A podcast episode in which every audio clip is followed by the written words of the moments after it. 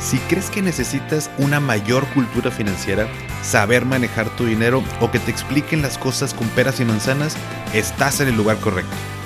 ¿Qué tal familia? Yo soy Paco Montoya y esto es Finanzas y Café, el podcast donde hablaremos de las finanzas más importantes, las tuyas. Sin más, comenzamos.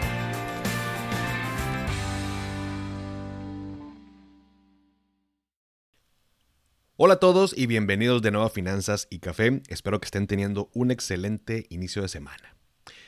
Patrimonio neto o net worth en inglés. ¿Qué significa este concepto? Bueno, pues cuando hablamos de nuestro patrimonio neto, hablamos de la diferencia de nuestros activos menos nuestros pasivos. En otras palabras, la diferencia de lo que tenemos menos lo que debemos. Hay un libro muy bueno que se llama Mapa de Riqueza, el autor es Alejandro Saracho. Básicamente en este libro te ayudan a calcular cuál es tu patrimonio neto, trae por ahí unas estrategias muy, muy interesantes. Lo leí hace tiempo, seguí algunos de sus consejos, no al 100% y con este episodio eh, me motivó a volver a leer este libro. Se los comparto para quien quiera eh, luego leerlo, es, es un libro que se me hizo muy bueno. Pero bueno, ¿por qué es importante saber esto. Si yo te digo que hay dos personas, una que gana 150 mil pesos al mes y otra persona que gana 15 mil pesos al mes. Pregunta, ¿quién es más rico? ¿Me dirías que el que gana 150 mil pesos? Es una posibilidad, pero no necesariamente. Y me refiero a alguien rico como lo que normalmente pensamos que pues, tiene mucho dinero, tiene muchos lujos y demás cosas, ¿no? Sin embargo, el ingreso mensual de cada persona eh, pues termina siendo un flujo, un flujo mensual. Por supuesto que de preferir, pues yo por supuesto que quiero ganar 150 mil en vez de los 15 mil. Pero ¿Qué pasaría si te digo que la persona que gana 15 mil pesos al mes es propietario de dos casas, tiene ahorros, no tiene deudas, maneja bien el crédito y gasta menos de lo que gana? Mientras que la persona que gana 150 mil no es propietario de ninguna casa, gasta todo lo que gana, tiene deudas importantes con su tarjeta de crédito y actualmente no ahorra. ¿Quién pensarías que está mejor financieramente? Y antes de que me digas Nah, pero alguien de 15 mil, ¿cómo puede tener todo eso? Bueno, son, es un caso real. Ambos casos son reales, por supuesto, voy a omitir cualquier tipo de nombre o cuestión que se pueda. Son personas como quiera que no son famosas, obviamente, pero eh, son casos reales. Si tú ganas esa cantidad, poquito menos, poquito más, y tal vez no tienes casas o ahorros o deudas o demás, digo, no, no, no para que te eches al suelo, ¿no? Pero pero muchas veces creemos que mm, necesitamos ganar más para poder crear un patrimonio. Y la realidad es que no es así. Insisto, ganar 150 mil pesos al mes y haciendo algunos ajustes, pues por supuesto que tiene mayor probabilidad de sanear sus finanzas de manera más acelerada que la persona que gana 15 mil. Sin embargo, hablando del concepto de patrimonio neto, pues la persona que gana 15 mil tiene un mayor patrimonio neto que la que gana 150 mil dado el ejemplo que te acabo de dar, ¿no? Al final del día, la llavecita, entre comillas, de los ingresos se puede cerrar en cualquier momento. Te pueden correr, un recorte, cualquier cosa que pueda suceder que sabemos todos. Si esa llave se le cierra a ambas personas, tanto el que gana 15 como el que gana 150, Créeme que la que gana 150 mil se meterá en graves problemas a diferencia de la otra persona que gana 15 mil y que con sus ahorros pudiera darle tranquilidad de restablecer sus finanzas o de soportar ese tiempo en lo que consigue otra chamba, ¿no? Y no nos vayamos tan lejos. ¿Cuántas historias, por ejemplo, hemos escuchado de famosos que ganan mucho dinero y terminaron en la ruina?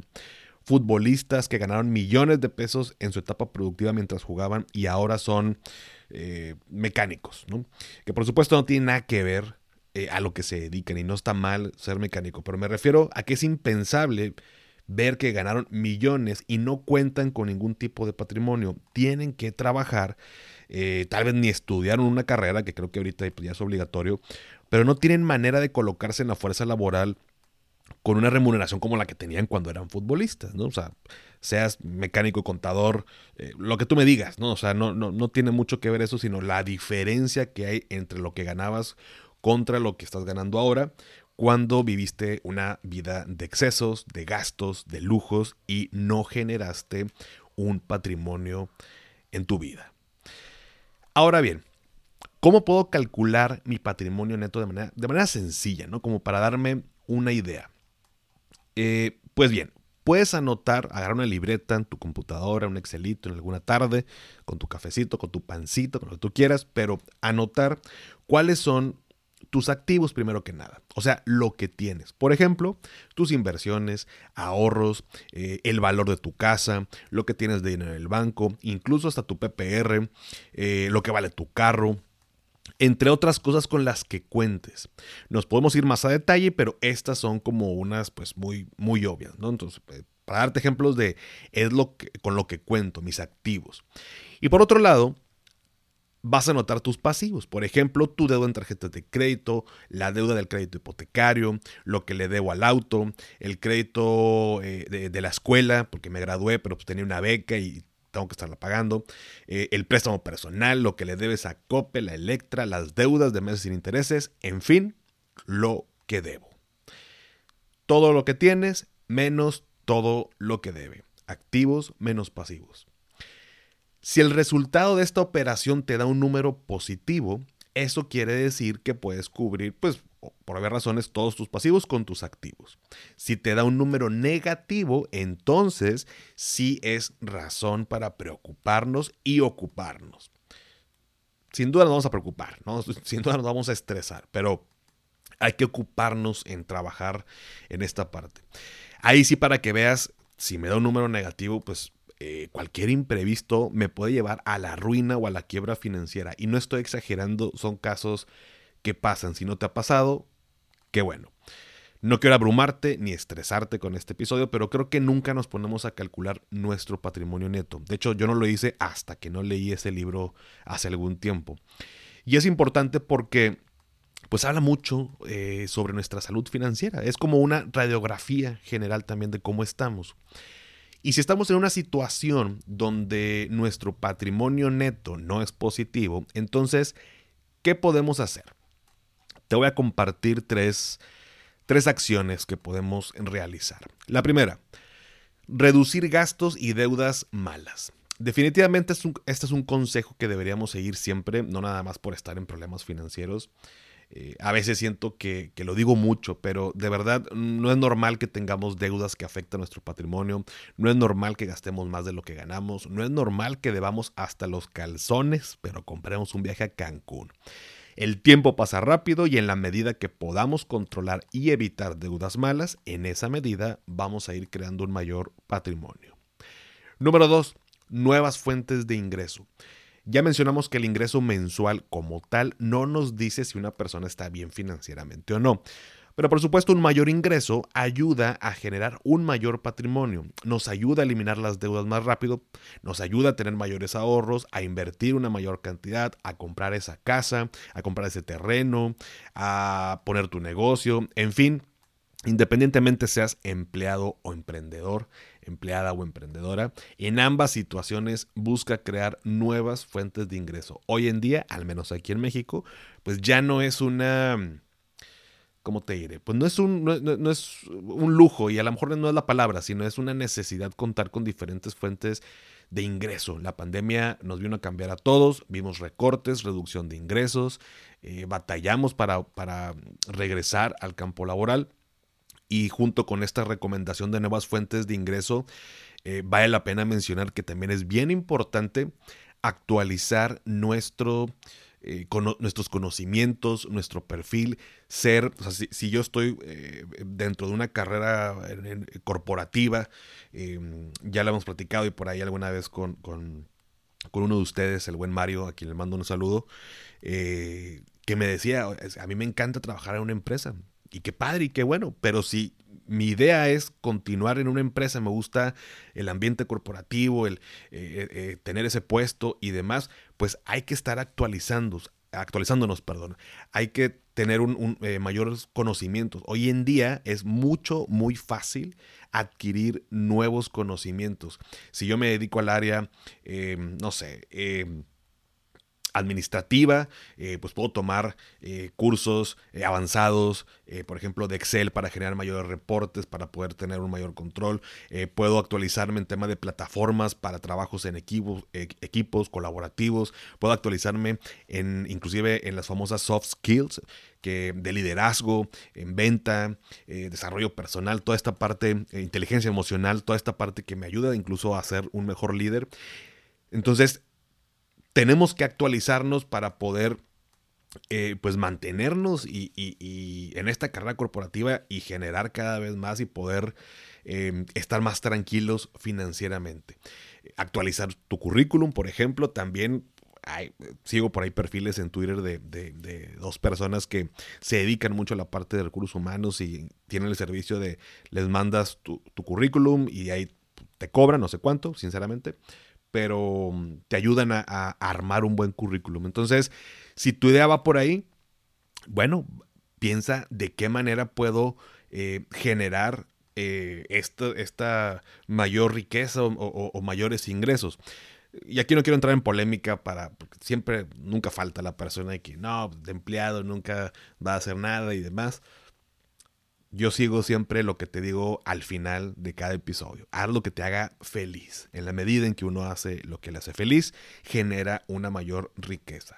Nadie me lo dijo, me consta. Entonces, por esto lo puedo compartir. Así que sea por ahí o sea incluso ahora por el lado también de, poner tu negocio, que bueno, adelante, con mayor razón también tienes que empezar a, actualizar conocimientos. Eh, sin duda cuando emprendemos, pues lo hacemos desde un punto Em, pues de algo que nos gusta, nos apasiona, que somos buenos, pero no quiere decir que ya sabemos todo, entonces tenemos que también estar adquiriendo nuevas habilidades, em, nuevos conocimientos y eso te va a permitir, pues de entrada, mantenerte en ese camino y por otro lado, pues generar diferentes opciones.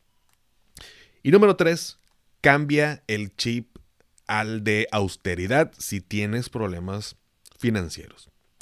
Cuando queremos formar patrimonio hay que cambiar este chip de gastar y gastar. Y suena muy ilógico. Alguien que tiene problemas financieros, podrías pensar, oye, pues cómo, o sea, ¿cómo se va a poner a gastar? Pues nadie que tiene problemas financieros se pone a gastar. Bueno, es mucho más común de lo que crees. Cuando estamos tristes, deprimidos, con problemas financieros, con problemas con la pareja, con el jefe, con los amigos, porque me dejó mi novio, mi novia, todos los problemas impactan pues obviamente de manera emocional y en nuestras finanzas también. Entonces hay que tener bien en cuenta esto de cambiar el chip. Recuerda que todas las decisiones que tomamos en nuestro día a día tienen que ver con dinero. Y te pongo un ejemplo fácil. Decidir comprar comida a domicilio a través de Rappi contra prepararte comida que tienes en casa. Sin duda la primera opción es más cómoda, pero es más cara.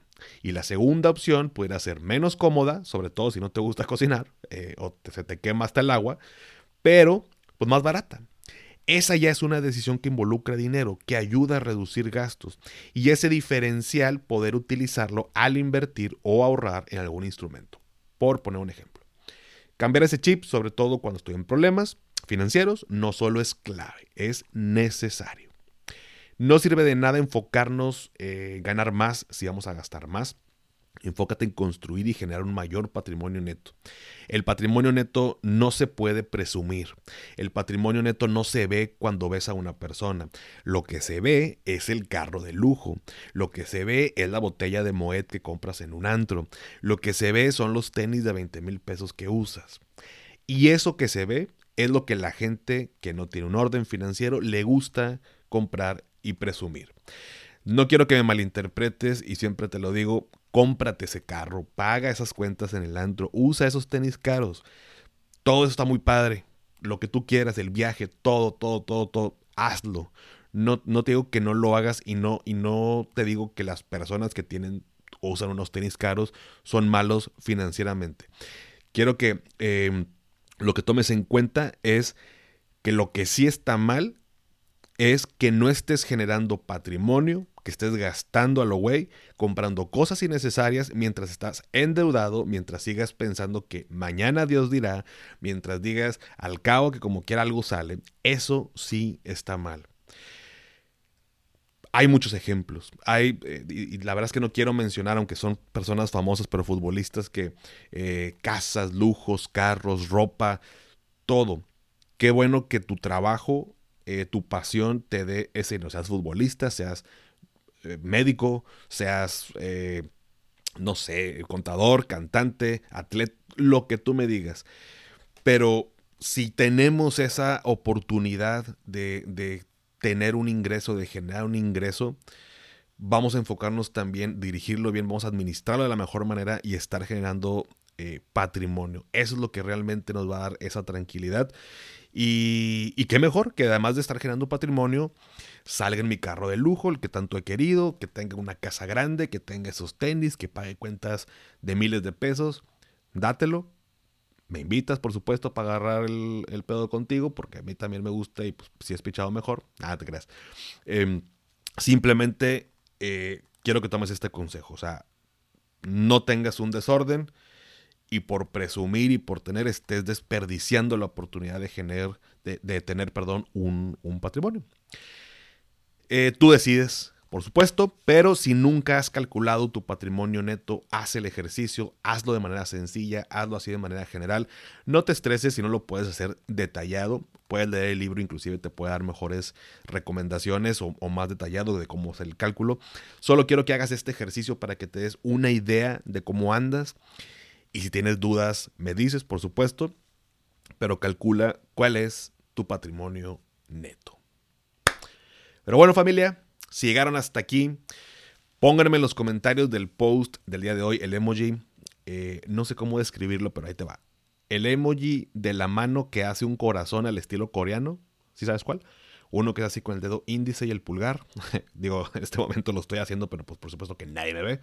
Em, si lo encuentras, vamos a ponerlo para saber eh, que llegaron hasta aquí. Ya sabes que esto me ayuda para saber qué tantas personas escucharon todo el, episodio y seguir trayéndote eh, pues, episodios padres que te gusten, te ayuden y nos ayude a crecer a todos.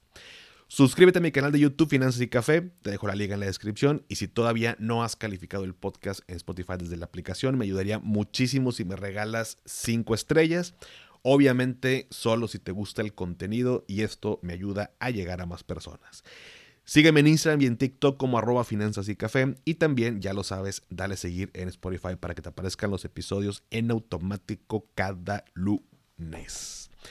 Y antes de despedirme, recuerda, haz lo que te haga feliz, tómate un rico café, te mando un abrazo y espero que tengas un excelente inicio de semana.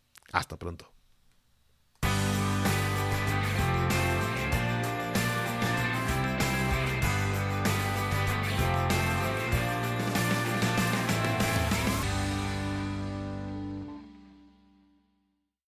¿Nunca te alcanza para lo que quieres? ¿Le tienes miedo al crédito, los seguros, las inversiones, al